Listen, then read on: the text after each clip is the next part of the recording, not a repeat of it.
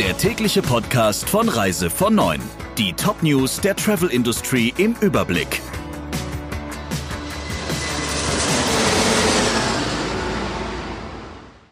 Mit Friederike Breyer, schönen guten Morgen.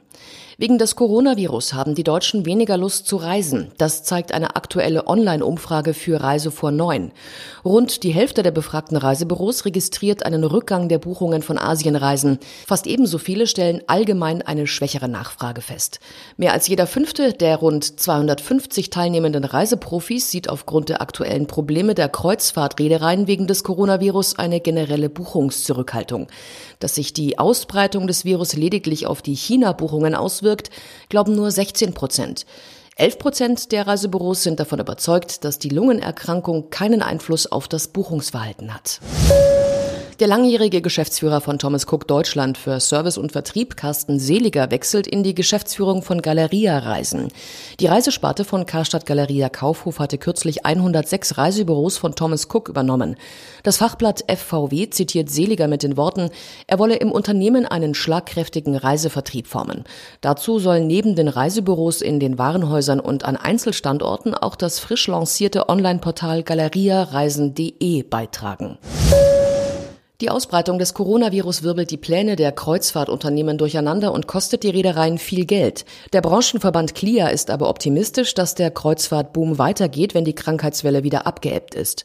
Im Moment habe das Thema aber höchste Priorität, sagte Helge Grammersdorf, Deutschlanddirektor des Kreuzfahrtverbandes CLIA der Nachrichtenagentur dpa. Um kein Risiko einzugehen, würden Reisen durch den asiatischen Raum entsprechend umgeplant. Nach Einschätzung des Verbandes erwartet die Branche aber mittel- und langfristig keine Nachwirkungen. Und wir bleiben nochmal beim Thema. Immer mehr Hotels in China machen wegen des sich ausbreitenden Virus dicht. Hilton hat 150 Häuser geschlossen. Das sind rund zwei Drittel der Hotels im Land. Sie umfassen 30.000 Zimmer. Man werde sich bemühen, die Häuser so schnell wie möglich wieder zu öffnen, zitiert das Portal Business Insider einen Unternehmenssprecher. Auch die Kette Windham musste 1000 ihrer Häuser dicht machen. Ähnliches Bild bei Best Western. Der Chef der Kette, David Kong, sagte dem US-Fachportal Skift, man habe zahlreiche Häuser in China schließen müssen. Die komplette Hotelindustrie leidet in dem Land unter dem Coronavirus. Laut der South China Morning Post liegt die Auslastung in den großen Städten nur noch bei 17 Prozent. Vor der Viruswelle waren es rund 70 Prozent. Vielleicht erinnern Sie sich noch, mit einer etwas undurchsichtigen Rede vor 18 Jahren hat der damalige bayerische Ministerpräsident Stoiber den geplanten Transrapid von der Münchner Innenstadt zum Flughafen angekündigt. Aus den Plänen wurde bekanntlich nichts.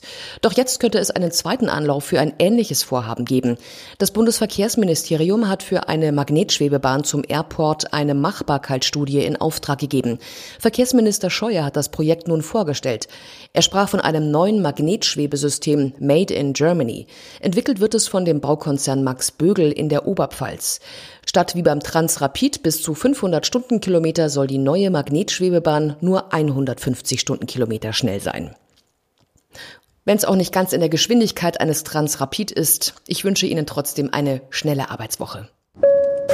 Der Reise von Neuen Podcast in Kooperation mit Radio Tourism. Mehr News aus der Travel Industry finden Sie auf reisevon und in unserem täglichen kostenlosen Newsletter.